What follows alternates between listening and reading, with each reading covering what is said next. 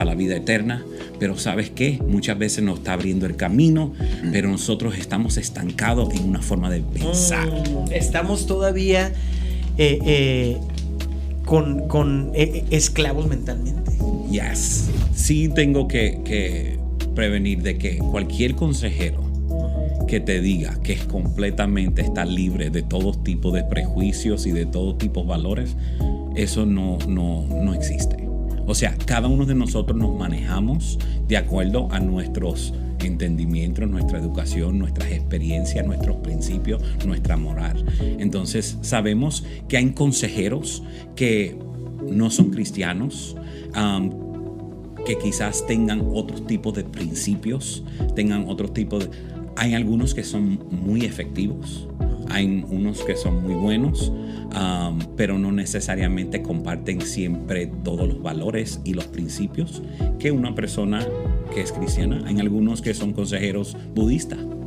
Lo que Dios, para causar un cambio en nuestra vida, lo que desea es que haya un cambio, un torno en nuestra forma de pensar, en saber que yo iba de un camino y tengo que cambiar de mente porque mi manera me estaba conduciendo hasta la muerte y tengo que cambiar el camino para llegar a la vida eterna.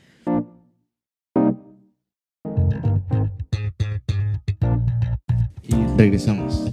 Muy bien, Mike. Este, durante el tiempo de la pandemia COVID, las estadísticas dicen que mínimo aumentó la violencia doméstica, la depresión, la ansiedad y el estrés un 25%. Estaban diciendo que, por ejemplo, en California, donde fue uno de los, de los estados que más se pegó, en lo que fue California, Nueva York, a más temprano que los demás, eh, decían de que la línea de, de, suicidio, de Suicide Hotline, había incrementado de un 800% en los dos primeros meses. Este, y desafortunadamente es una epidemia, eh, lo que es la depresión, la ansiedad, lo que es eh, este, eh, los pensamientos de suicidio. y no, no, tiene, no tiene exclusión, sino hemos visto a jóvenes, gente adulta, gente anciana, niños que fueron afectados y, aún eh, eh, son afectados. Es más, se ve mucho lo que es la, depresión y, y, los panic attacks y ansiedad entre, entre la juventud y los niños. Es algo que no yo, no, yo no escuchaba eso cuando yo era joven. Eh, y ahora se escucha mucho, está mucho de moda, muchos niños y jóvenes que están pasando por eso. Eh, yo sé que tú tienes algunas estadísticas, pero la, iglesia tampoco ha sido la excepción. O sea, gente cristiana ha sido afectada también por eso. Eh, eh, perdieron trabajos, perdimos trabajos, pasamos por cosas y, como, como toda la sociedad, este, hemos caído en, depresión o ansiedad, aún pensamientos de suicidio. ¿Qué es lo que tú tienes por ahí? Porque yo sé que antes de, que comenzáramos habíamos platicado un poquito de eso. Quisiera, quisiera ir terminando con este tema, que es un tema muy serio. Eh, wow. Um, tengo algunas, algunas estadísticas y, lo, que, lo que dijiste es muy cierto, muy cierto. Voy a compartir estas estadísticas y, y quiero llegar un poquito, tocar un poco de lo que, de lo que me acabas de, traer o lo que acabas de compartir con, la audiencia. dice que casi 74% o 3 de cada 4 pastores conocen a alguien que tiene una diagnosis de depresión.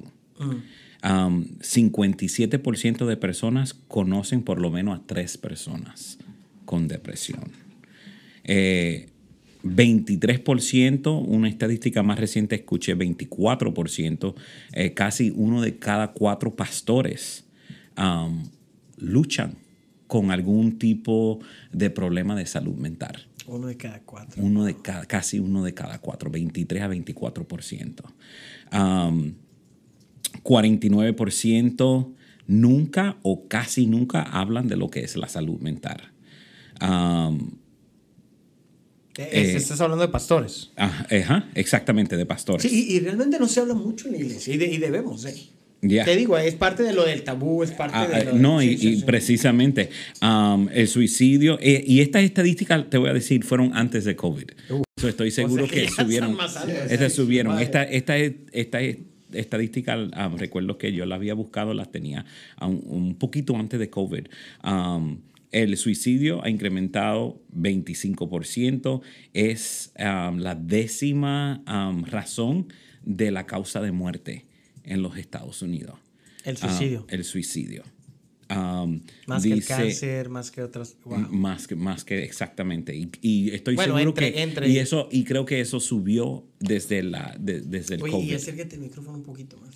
Eh, también miramos eh, de que entre los estudiantes de, de la universidad es la segunda razón más alta de muertes. Wow, Es el suicidio.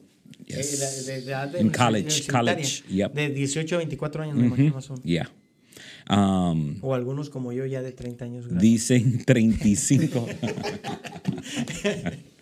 35%, es en serio, perdónenme, 30 35% de pastores también um, eh, luchan con depresión. Y esto son, eh, como te digo, Un tercio, uno de cada tres. exactamente. Wow. Entonces, y, y como te digo, estas estadísticas fueron antes de COVID. Las que tú um, expresaste fueron precisamente... Y lo hemos visto. Entonces, por ejemplo, pastores aún que se suicidaron en, en, eh, En medio de la pandemia. En medio de la pandemia. Gente que nos sorprendió. Mi esposo y yo estábamos siguiendo a un pastor que, de California que tenía una iglesia súper influyente. eh, eh, tenía una familia hermosa, esposa hermosa, eh, hijos hermosos, una iglesia que, que tú llamas que, influyente, o sea, creciendo con, en un, en un estado, en una ciudad eh, donde, por ejemplo, ellos económicamente estaban bien, eh, eh, de familia, amigos, o sea, donde tú lo vieras, todo parecía estar bien y luego se suicida en el altar de su iglesia. Se, se tomó como un sabático de seis meses, regresa, un fin de semana antes de Semana Santa, eh, predicó, habló acerca de, de- de lo que pasó, de, acerca de la salud mental. Luego predica en Semana Santa demasiado. Dicen que predicó como en ocho servicios o no sé qué tanto ese fin de semana.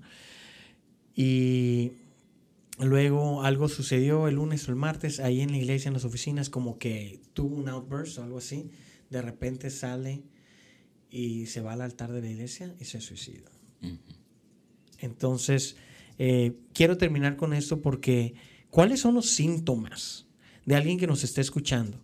Porque igual, ¿verdad? Eh, como hablábamos hace rato, a veces es una cortada y piensas que no pasa nada hasta que ya está, te infectó todo el cuerpo y necesitas eh, operación emergente porque si no ya eh, eh, estás a punto de morirte, ¿verdad? Entonces, ¿cuáles son algunos síntomas que pudiera ver la gente en cuanto a, a- a si están teniendo depresión, ansiedad, eh, estos, estos cosas de, de- de estrés que... eh, eh, ¿Cuáles son algunos de los síntomas? Voy a llegar a, a- a otros síntomas, pero hay, Ok, un, hay, un, hay un síntoma primordial que quiero utilizar que para mí, um, esto es mi, mi opinión basado en mis estudios, basado en las experiencias que yo he tenido en lo que um, es en, en el área de salud mental, es- específicamente ligado con la pandemia. Si tú miras, cuando estábamos en la pandemia, cuando estábamos, estábamos en el mero medio del COVID, um, hay, hubo una, un- una palabra nueva en nuestro vocabulario que ahora es una palabra que lo escuchamos todos los días, pero fue una palabra que prácticamente casi no, es, no se escuchaba antes, nadie sabía qué es eso, eh, ¿Cuál hasta palabra? la palabra, ¿saben cuál es? ¿Saben cuál es? Se pueden pensar, ¿cuál fue una palabra nueva de la Ah. pandemia? El, el distanciamiento social. Exactamente. ¿Esa es la Social que- ¿Ibas a decir eso? distancing. ¿Cuál ibas a decir? Te iba a decir la, la cancelación. La cancelación, bueno, eso es- Ruego si es uno, Edward cero. Ok, Eh, el distanciamiento social, ¿verdad? Esa fue la, la palabra, la palabra o el vocabulario clave de la pandemia, ¿verdad? Todo el distanciamiento social, ¿por qué? Porque si está muy cercano a la persona, te se va a pegar COVID y luego te vas a enfermar, te va a, a morir, un sinnúmero de Cuando, cosas. cuando realmente debió haber sido un distanciamiento físico y no social. Ahí está. Ahí está. Le pegaste, yo creo, le pegaste ahí a- eh, a- al, al blanco, al blanco. Ah, precisamente, ¿por qué? Porque nosotros, todo ser humano, fuimos creados como seres sociales. Aún en el ámbito secular hay un dicho que dice que no hay ningún hombre que es una isla. No hay ningún hombre, aún eh, la película de, de- de Tom Hanks, um, cuando está con Wilson. con eh, Wilson, con la pelota Wilson, ¿verdad? Es su Eh, compañero. Sí, pero si miramos psicológicamente, una de las cosas, una de las profundidades de esa película es de que si él no hubiera hecho de algún tipo de compañero o en una forma tratar de socializarse aún con un objeto que él le puso una carita feliz, entonces eso le ayudó a lidiar con el aislamiento que él estaba sufriendo. E incluso en la película se puede ver la- el trauma que él sucede cuando se le va flotando su amiguito Wilson, ¿verdad? Se le cae de la... Y sí, entonces, ¿qué sucede en medio de la pandemia? El distanciamiento social. Ahora, ¿qué es una de las cosas? Todos nosotros tenemos, ¿quién aquí no tiene problemas? Todos tenemos problemas, algunos problemas, Es bíblico. La palabra de Dios dice de que tendremos nosotros aflicciones. aflicciones Absolutamente. porque estamos en el mundo. Absolutamente. Entonces, todos tenemos problemas. Los problemas, obviamente, lidiamos diferente con ellos. Um, algunos son problemas grandes, otros son pequeños, pero todos son problemas. Ahora, ¿qué es lo peor cuando- que puede suceder cuando uno tiene un problema? Es aislarte. Es uno separarte. Cuando más bien, si yo tengo un problema, yo necesito tratar de hablar con alguien para resolver el problema, para tratar de buscar una solución a ese problema, para tratar de ayudarme, de sacarme de que, pues tal vez algo que yo no le veo solución, puedo ir a hablar contigo y quizás, ay, wow, no lo había pensado de esa manera, gracias por ayudarme. Y eso entonces, o, venir donde ti y decir, sabes, me está pasando esto, esto. Pero ¿qué nos estaba diciendo la sociedad? Por miedo a una enfermedad desconocida, bueno, no se aísla físicamente, aíslase socialmente. Entonces, lo que estaban dando es la instrucción de que no se hablen. Oye, Mike, ¿piensas que eso afectó tanto también a- a- entre los ancianos? Yes, yes. Porque se vio de que en los, asilo- en los asilos pegó el COVID con- fuerte, pero una cosa que notamos cuando, cuando en mi familia tuvimos COVID es de que esa enfermedad se trataba más de lo psicológico que de lo físico. Yes. Entonces, si tú pierdes la, si tú perdías la, la- la- si tú perdías eh, tu mente, te ibas a, te ibas a poner grave. O sea, si, si tú perdías esa batalla en la Ex- mente de que, absolutamente. ay, ya no lo tengo y olvídate y hay que estar, y te preocupabas, la ansiedad subía, el estrés, todo, eh, y, y- y llegó un donde nosotros nos dio y, y realmente físico no, no fue grave. Lo grave fue de que no, no, podía, no podía oler ni, ni probar nada, que me afectó hasta perder 5 libras. Es eso lo más difícil que he enfrentado en mi vida, Edward. Ya, ya la recuperó. ¿verdad? Ya la recuperé. ¿Por qué me miras así? No, eh, eh, eh, este, pero, ¿sabes de que yo le dije a mi esposa, vamos a dejar de ver las noticias a- y a mi familia? Nos, nos aislamos nosotros, ¿verdad? Nos encerramos. Y dije, vamos a- a- a ver comedia, vamos a cantar, vamos a animar a otra gente. Hice Facebook Lives y dije, a ver, denme recetas. Es más, el video más visto que tuve en un Facebook fue una receta de que, que hice, hey, díganme cómo puedo a- obtener mi olor y mi sabor. Y así como en broma, hicimos como unos challenge ahí donde si mi hija se comía un, un chile piquín, le, le- le donaban 5 dólares, así como en Instagram Live. Y, o sea, la pasamos bien Sí. y nos ayudó a rápido salir de eso. Y gente que, que se aislaba y la pasaba mal, o se aislaba son nosotros, por lo menos éramos entre familia, que eh, este, les iba mal. Y, y te digo, afectaba tanto lo psicológico de que, por ejemplo, viene una hermana mía y, y nos deja comida en, en, en el driveway y luego se sale y está en, en- tú conoces mi casa, el driveway está largo, se sale y me habla de donde está el buzón, el de la calle, y dice, te dejé, les dejé comida, sé que tienen COVID, muchas gracias.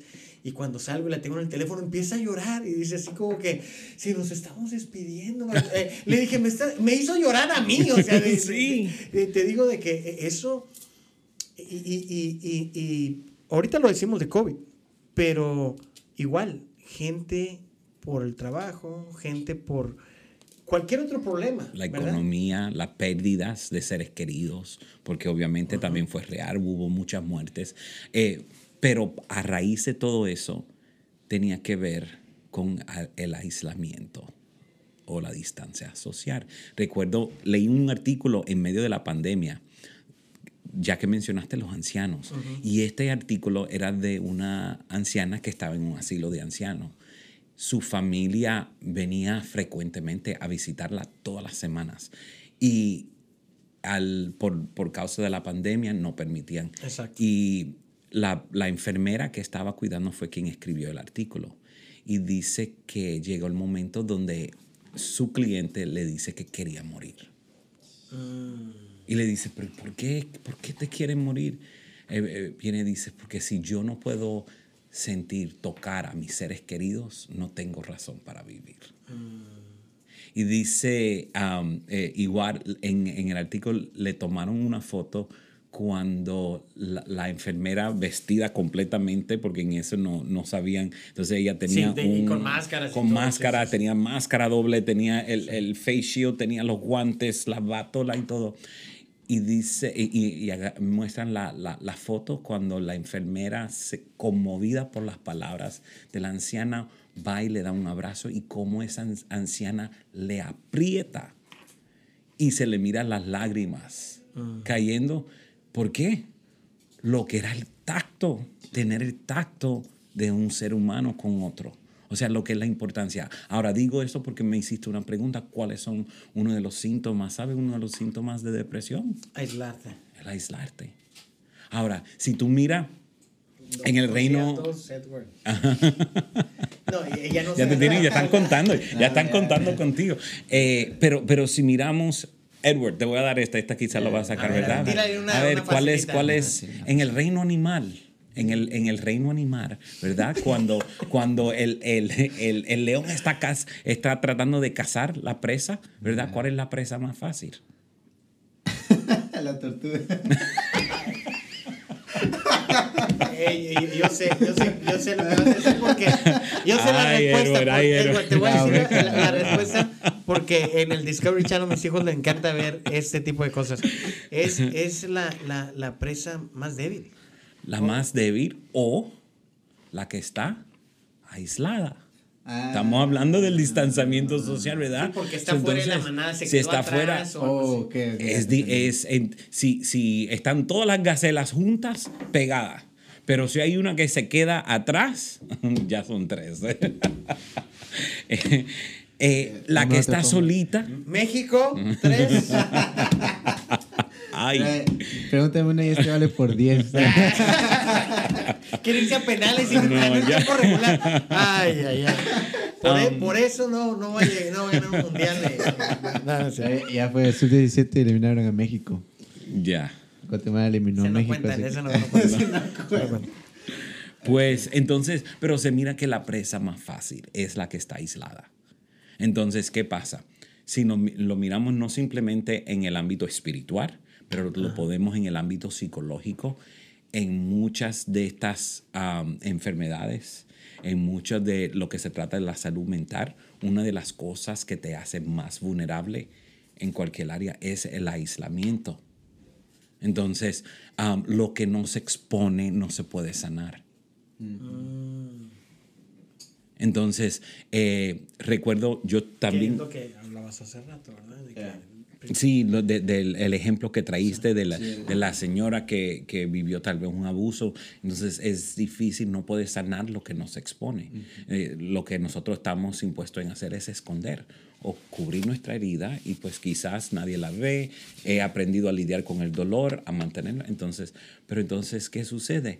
Volvemos al, al aislamiento. Um, me- yo trabajé la pandemia. Yo, tuve, eh, yo fui enviado a una de las ciudades donde Ah, sí, era uno de los hotspots en Nueva Orleans. Y yo estuve trabajando allí um, por un periodo de casi seis meses. Y yo pude ver precisamente a personas que venían de todos diferentes backgrounds y, y un sinnúmero eh, de cosas.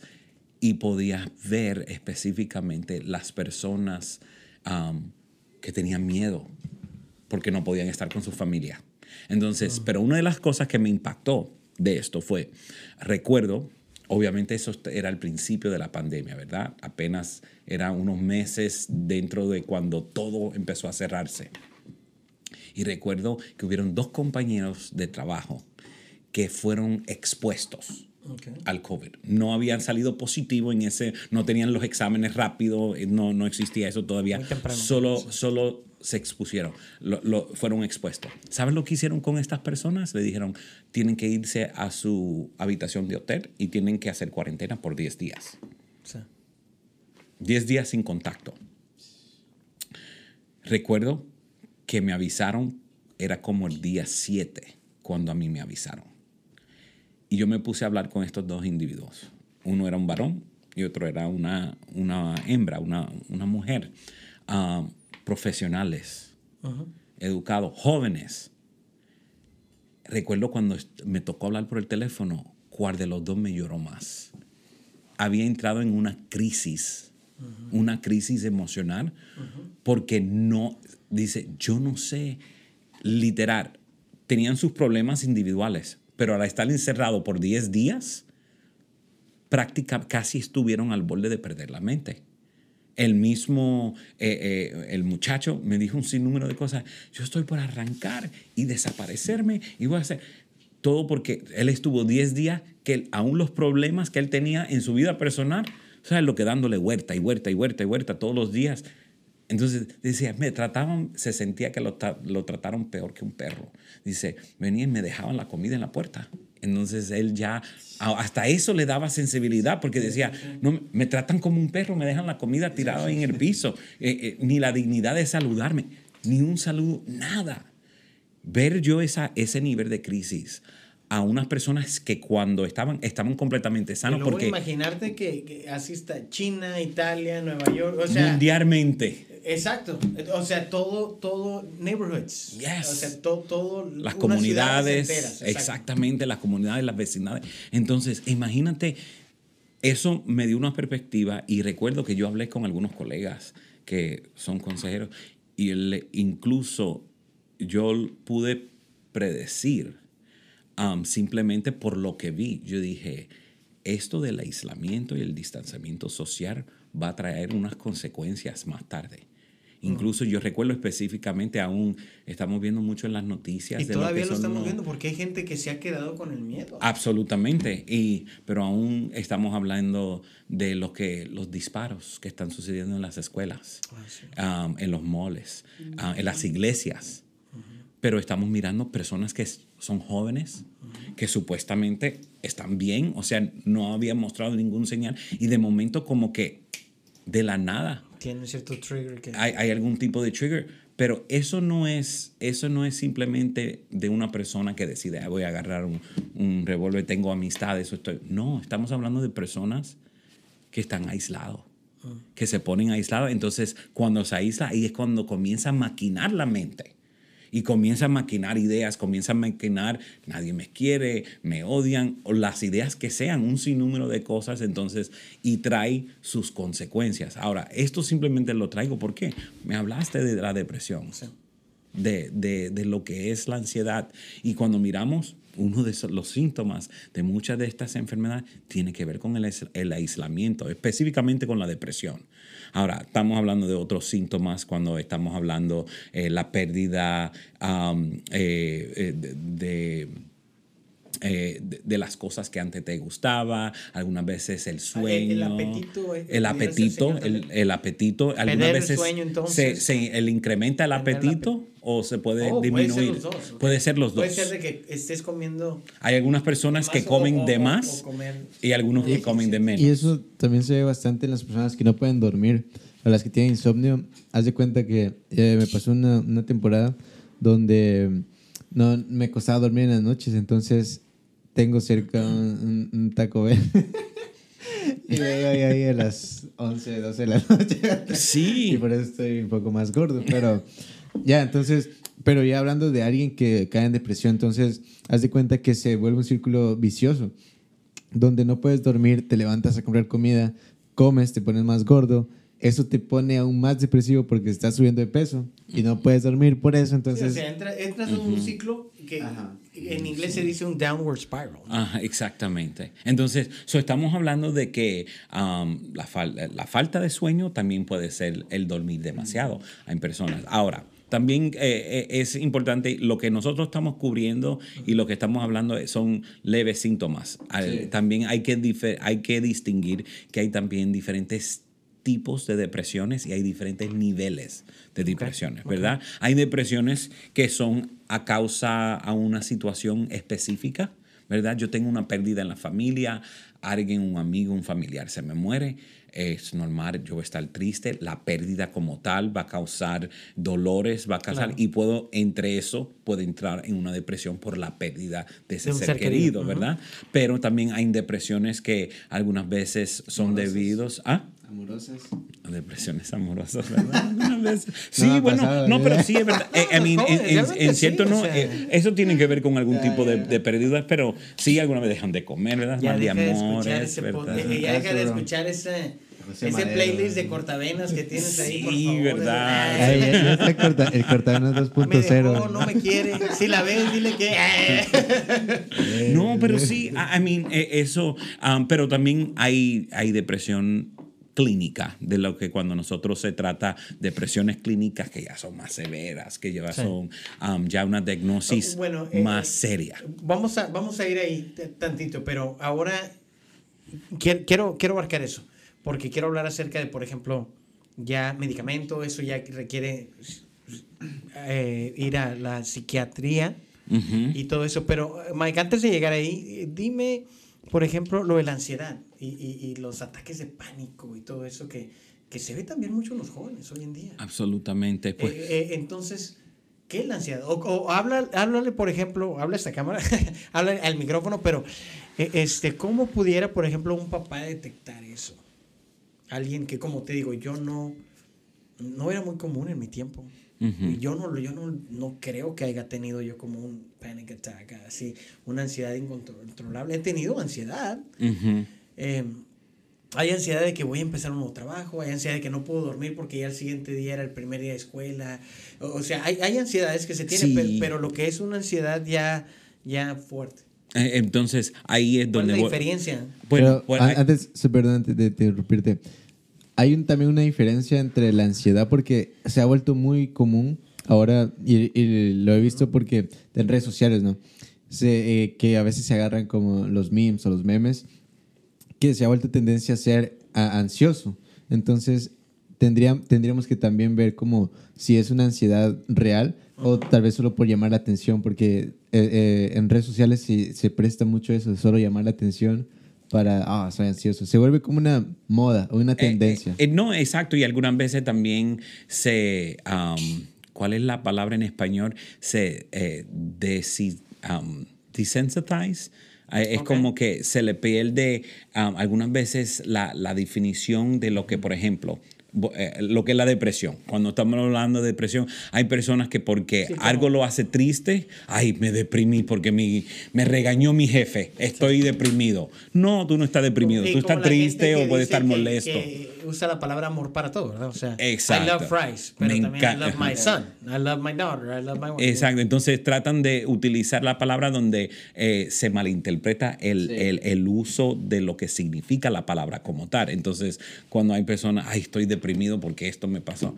Bueno, no estás deprimido, quizás está triste o quizás está molesto o quizás eh, eh, te encuentras de que algo no te, no te dio satisfacción, pero no, no está deprimido. Cuando estamos hablando de lo que... so, la ansiedad, sabemos que hay diferentes niveles de ansiedad. Ok. Ahora, también hay que distinguir en lo que son sentimientos de ansiedad y también lo que es la diagnosis De una ansiedad o de un ataque de ansiedad, ¿verdad? Entonces, en la vida vamos a tener ansiedad, van a venir momentos, comienzo un trabajo nuevo, um, estoy comenzando la universidad por primera vez, um, estoy en un lugar desconocido, Me estoy um, muda- me mudé a un me mudé lugar. algo nuevo, te va a dar, te va a provocar, es normal que vas a tener algún tipo de ansiedad. En la vida siempre va a haber ansiedad. Ahora, cuando se llega a un nivel de diagnosis, tiene que ver que esa ansiedad, en una forma u otra, tiene que detener o impedir tu funcionamiento diario. En inglés se dice your daily functioning. Ah, ok. Cómo, cómo tú funcionas a diario o cómo dejas de funcionar a diario. Entonces, eso es, eso es algo en lo que debemos de ver. Exactamente. Por, por decir, es, de- es una cosa es de que a mí me dé ansiedad de yo montarme en mi carro y manejar aquí en el tráfico de Houston, que sabemos que es famosísimo, ¿verdad?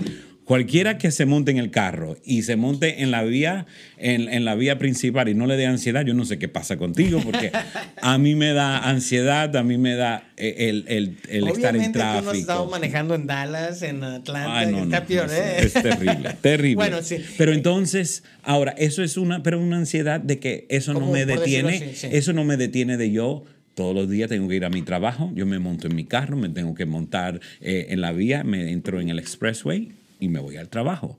Ahora, si llega el momento donde quizás el nivel de ansiedad ya es tan alto, donde ahora yo me encuentro que estoy manejando hacia el trabajo, pero ahora estoy llorando. Y estoy, estoy llorando y estoy llorando incontrolablemente porque es que no aguanto este tráfico.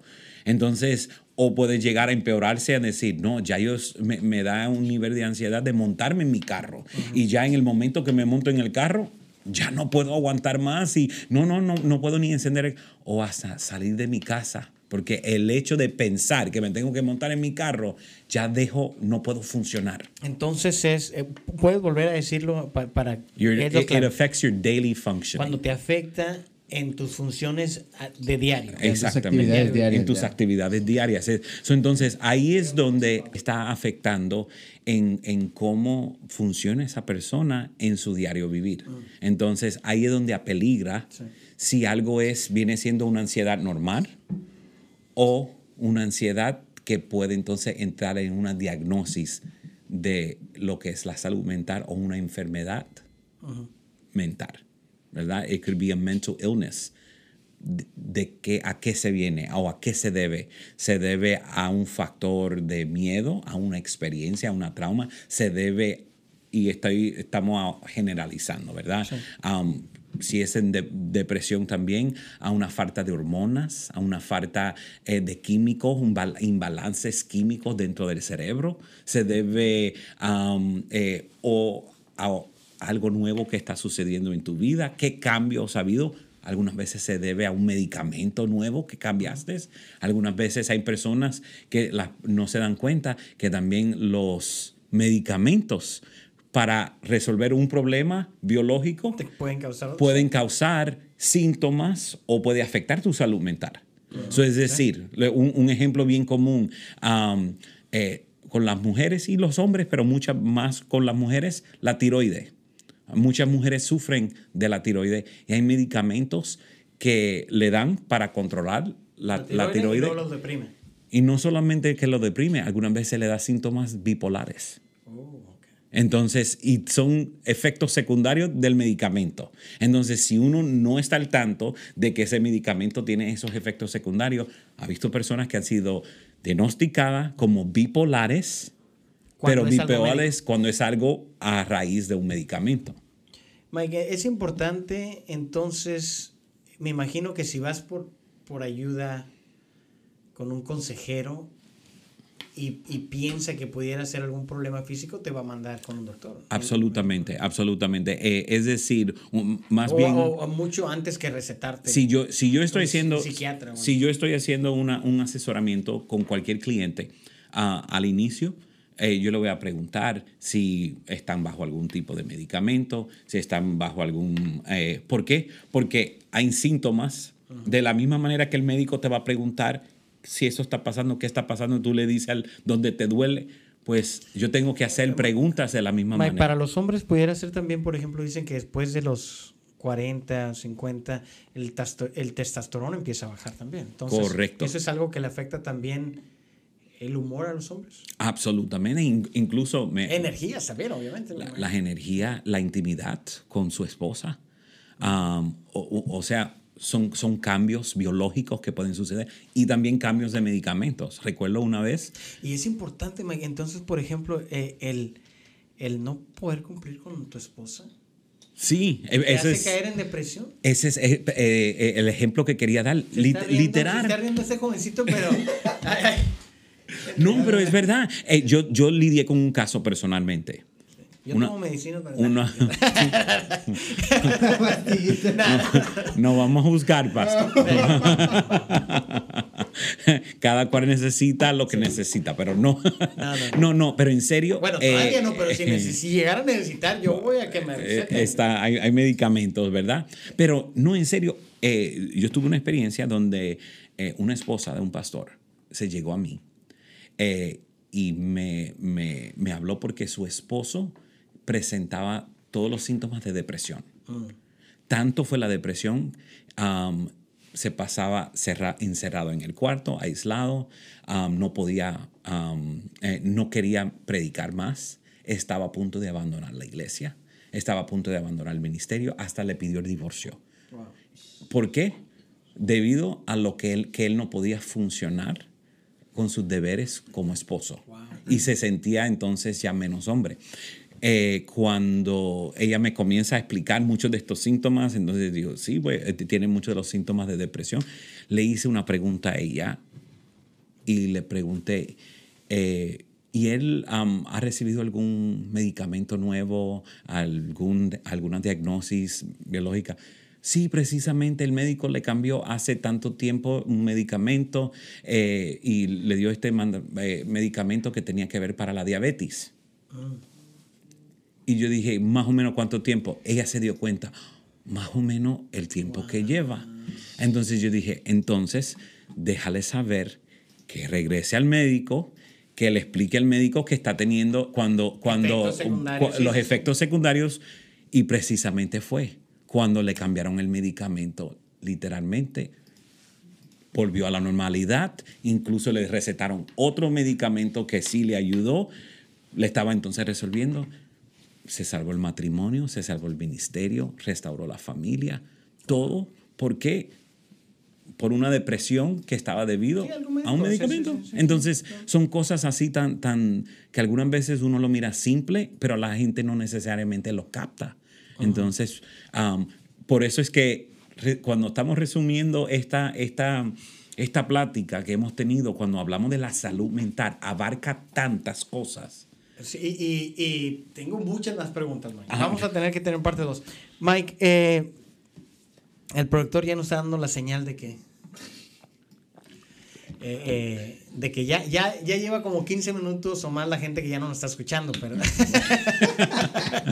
Ya se aburrieron, ya en esta, en esta parte. hora, pero- en esta No, parte ya se durmieron, Eh, ¿no? Realmente espero esta última parte hay que cortarle un clip para Río o algo así, porque eso, esta historia que acabas de contar está, está buena y creo que eso nos ayuda a ver la importancia de ver un profesional Ujú. médicamente, un consejero también en lo mental. eh, este, y, y vaya, eh, son, como tú dices, herramientas que Dios nos ha permitido tener. ¿verdad? La penicilina es una herramienta. Absolutamente. Eh, eh, este, y, y esto de la consejería es, es una herramienta también que nos, que nos puede ayudar. Mike, este, quiero, mi- mira, eh, quiero tenerte de nuevo.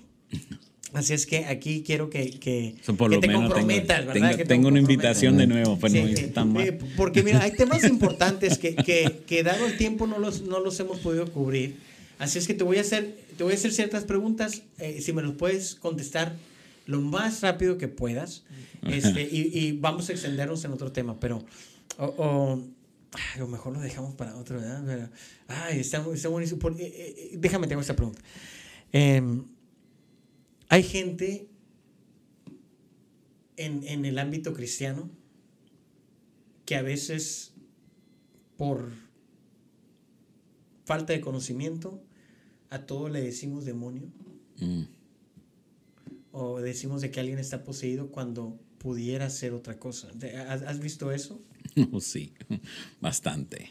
Um, digo bastante en lo que se trata de que, bueno, la palabra de Dios nos dice, mi pueblo perece por falta de conocimiento. Mm. Entonces, una de las cosas... Aún en esto mental. Aún en esto. Entonces, una de las cosas que yo siempre le, pedido, le pido a Dios es que me dé el don de discernimiento para poder discernir en lo que es una necesidad espiritual a lo que es una necesidad relacionada con la salud mental. Ahora, le tengo que decir, hay algunas veces que las dos cosas pueden abarcar. Eh, se, pueden, pero recuerdo en una ocasión, y, quizás esto quizás pueda ilustrar una respuesta. Um, recuerdo en una ocasión, um, yo estaba recién comenzando como consejero y me tocó um, lidiar con un niño que había sido diagnosticado con una psicosis. Entonces, para aquellos que no saben lo que es psicosis, es, ah, por decir, eh, es una situación psicológica donde la persona aparentemente mira cosas que no existen. está viendo, está alucinando, sea por sonidos o por cosas que miran que no existen. Entonces, eso puede ser debido algunas veces a cuestiones biológicas, falta de químicos, puede estar también influenciado por medicamentos, um, un sinnúmero de cosas que pueden causar ese tipo. Algunas veces pueden ser antecedentes a diagnosis de salud mental más seria, como lo que es la esquizofrenia. Um, y, cosas de esa, ese ámbito. Entonces, este, este chico, si no me equivoco, si me acuerdo bien, tenía más o menos como sus 10, 11 años. Era la diagnosis que le habían dado basado en lo que él miraba. El chico decía que él miraba um, en las noches en su cuarto eh, un hombre negro, harto, con una capa, con una gorra, con un gorro que venía y le visitaba y le provocaba un, terror, un miedo que no podía dormir, le afectaba su comportamiento. Esa era la diagnosis. Me tocó hacer una sesión familiar con ese niño. Estaba su mamá y tenía dos o tres otros familiares, hermanos, eh, una hermana y otro hermanito. Eh, a medida que estamos hablando, pues ahí, eh, pues el, chico me ha contado, estoy hablando con la mamá, el chico está ahí, él me ha contado de que eh, él mira esto, esta es la figura que él mira, él lo describe de esta manera, etcétera, etcétera. Para hacer un cuento largo, la mamá viene y se mira al niño y viene y dice, ¿y qué te dijo abuela cada vez que tú miras esa sombra? ¿Qué debes hacer? El niño viene y dice, oh, abuelita dice que tengo que proclamar la sangre de Cristo. Yo me quedo así pensando así. Entonces vengo y yo digo, ah, entonces usted sabía de lo que él había visto antes. La mamá viene y dice, no, sí, porque yo también lo he visto. Le afirma la hermanita y el otro hermano, afirma que ellos también, sí, todito hemos visto la misma sombra. Entonces ya cuando estamos hablando de un caso de psicosis, una familia entera no va a estar viendo alucinando la misma cosa. Ya entonces se me prende y digo, espérate, esto es algo espiritual. Mm. Ahí es cuando entonces eh, nosotros no podemos, en la ética eh, de consejería, cuando se abre el cliente a lo espiritual, entonces podemos entrar ahí. Pues obviamente recibí discernimiento de parte de Dios y ahí yo le pregunto, ¿y ustedes antes iban a la iglesia? Sí, nosotros antes iba a tiempo, no nos vamos a hacer mucho tiempo en eso. Entonces sí tienen creencias en lo espiritual, sí tenemos creencia en eso. Entonces, ¿y cuánto hace que usted no ha hablado con un pastor? Ah, no, va tiempo que, y, creo que es tiempo para que nosotros regresemos. Decía la mamá, ella misma reconocía. Ah. Entonces, porque ya entonces le expliqué y digo, yo sé que a este chico... Donde no era psicosis, sino tenía que ver una Tenía que ver con algo espiritual. Entonces, ahí eh, para mí eso fue tempranamente una de mis primeras experiencias que tuve como consejero, donde pude entender la importancia de lo que podía ser una diagnosis en el ámbito psicológico que hubiera podido llevar a medicamentos o a lo que era una situación que obviamente era espiritual, porque el chico no era el único que estaba viendo esta sombra y estaba escuchando esta voz, etcétera, etcétera. Entonces, uso eso como ejemplo porque así me he encontrado con otros casos y con otras situaciones donde que es viceversa, o sea, que la iglesia pudo haber. Absolutamente, incluso. Hay que sacar el demonio, pero realmente necesitaba medicamento. Y, igual, tuve a alguien en mi iglesia y yo recuerdo como joven, una, una señora, sufría de un problema de salud mental. Um, cuando ella estaba en sus medicamentos, usted no hubiera querido tener una mejor miembro en su iglesia. Lo que necesitaba la iglesia, la esta persona, esta mujer estaba disponible.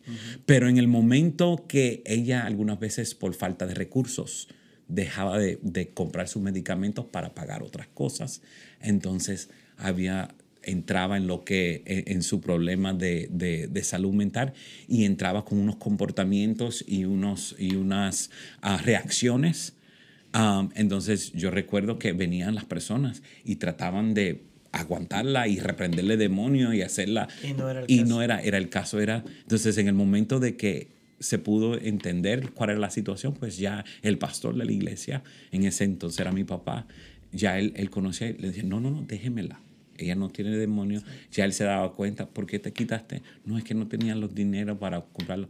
La iglesia te vamos a ayudar a comprar los medicamentos. Y ya ella regresaba a su normalidad. Y entonces se le, la, la importancia de entender. Sí. Entonces, so, algunas veces le, le podemos hacer daño a una persona Así es. que está viviendo por un- una depresión clínica, que incluso yo hasta he lidiado con evangelistas, misioneros, que han lidiado con, con, eh, depresión clínica, pero han tenido miedo de ir a un psiquiatra o de ir a un médico y pedir medicamentos porque van a decir que no tengo suficiente fe en Dios.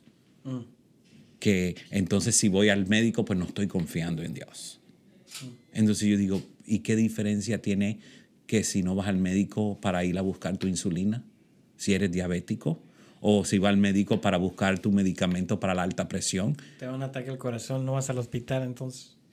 Entonces te rompe el brazo, no vas a ir al médico. Entonces se da cuenta como muchas veces en el pueblo de Dios hay mucha cadencia de entendimiento y de conocimiento y muchas veces hacemos más daño que bien.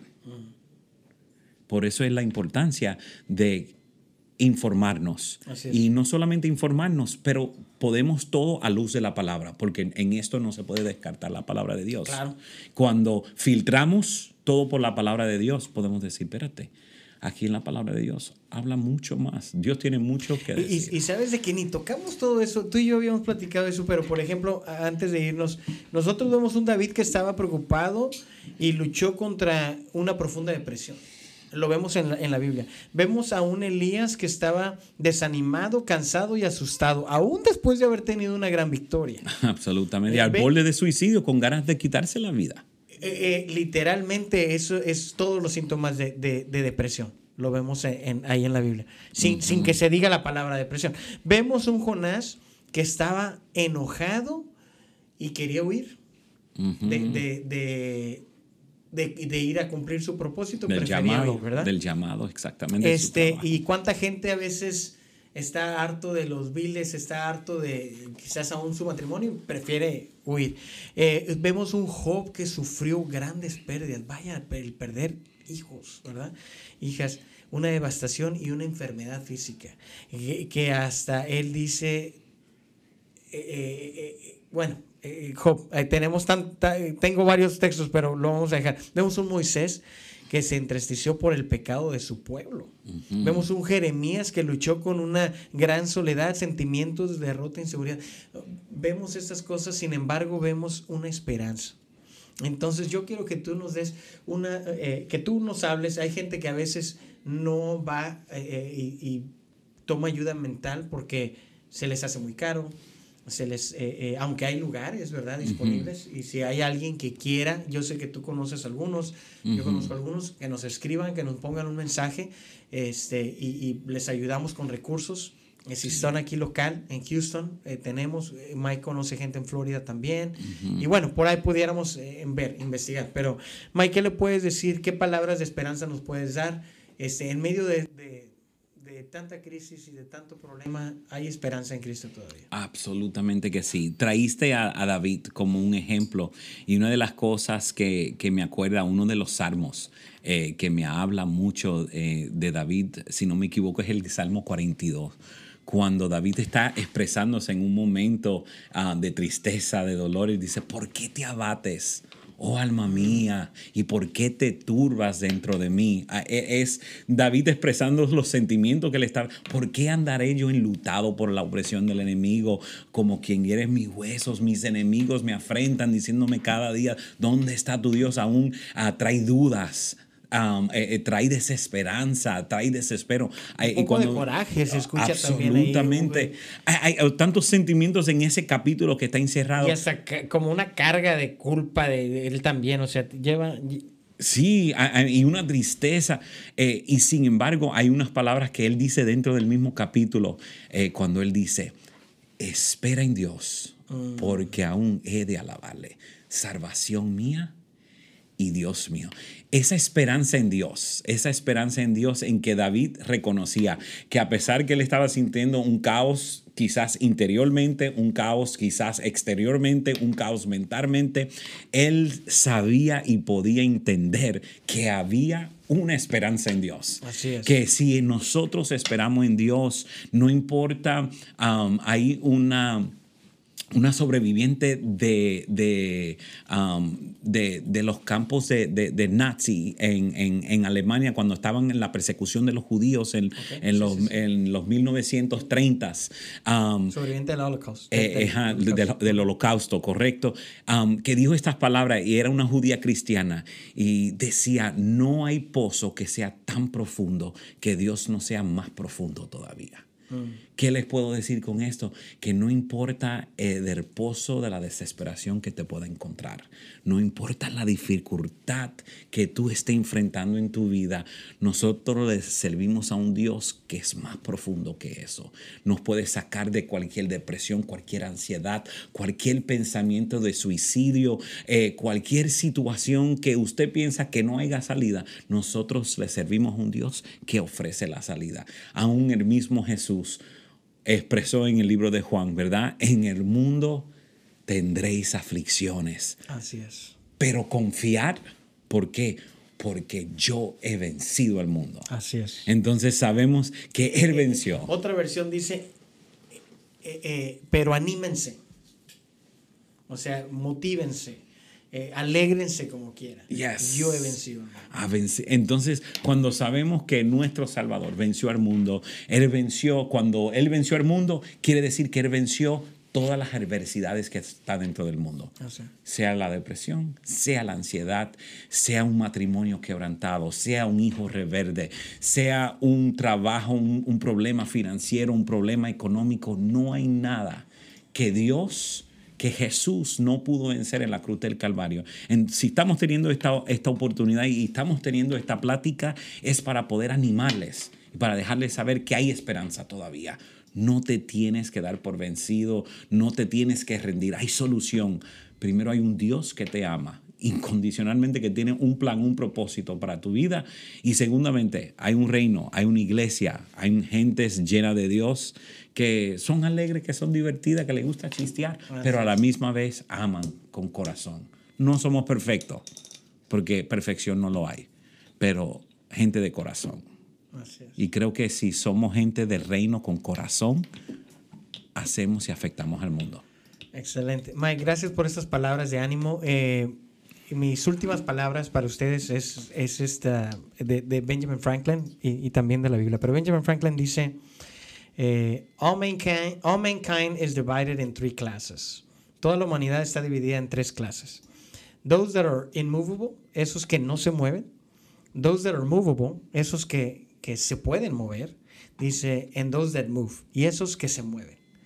¿Y por qué digo esto? Es porque a lo mejor alguien nos está escuchando aquí que se identifica con los síntomas que tú has mencionado, que se identifica con eh, eh, a lo mejor el tabú, a lo mejor estás teniendo problemas matrimoniales, a lo mejor estás teniendo problemas con tus hijos, a lo mejor tú estás teniendo síntomas de depresión, ansiedad, X. No seas de los inmovibles, eh, no seas de los que sabes y tienes conocimiento, pero no te mueves, sino sé de los que te mueves. Así es que te animo a que seas de los locos, eh, locos en, en movimiento, locomotion, a, a que te muevas. Y, y también quiero dejarte este versículo bíblico de Salmo 34, hablando de David. Dice, el Señor oye a los suyos cuando claman a Él por ayuda, lo rescata de todas sus dificultades. El Señor está cerca de los que tienen quebrantado el corazón. Él rescata a los, a los de espíritu destrozado. Así es que mira, ánimo, Dios está a, solamente una oración, one prayer away. Está cerca, eh, ánimo, muévete, eh, no tan solo sé inmovible, sino muévete, este, entrega tu vida a Dios eh, ves a, buscar ayuda, como lo dices, con gente, este, de, de también con gente de la comunidad de, Dios. Así es que te animamos a que eh, seas uno de los locos en movimiento.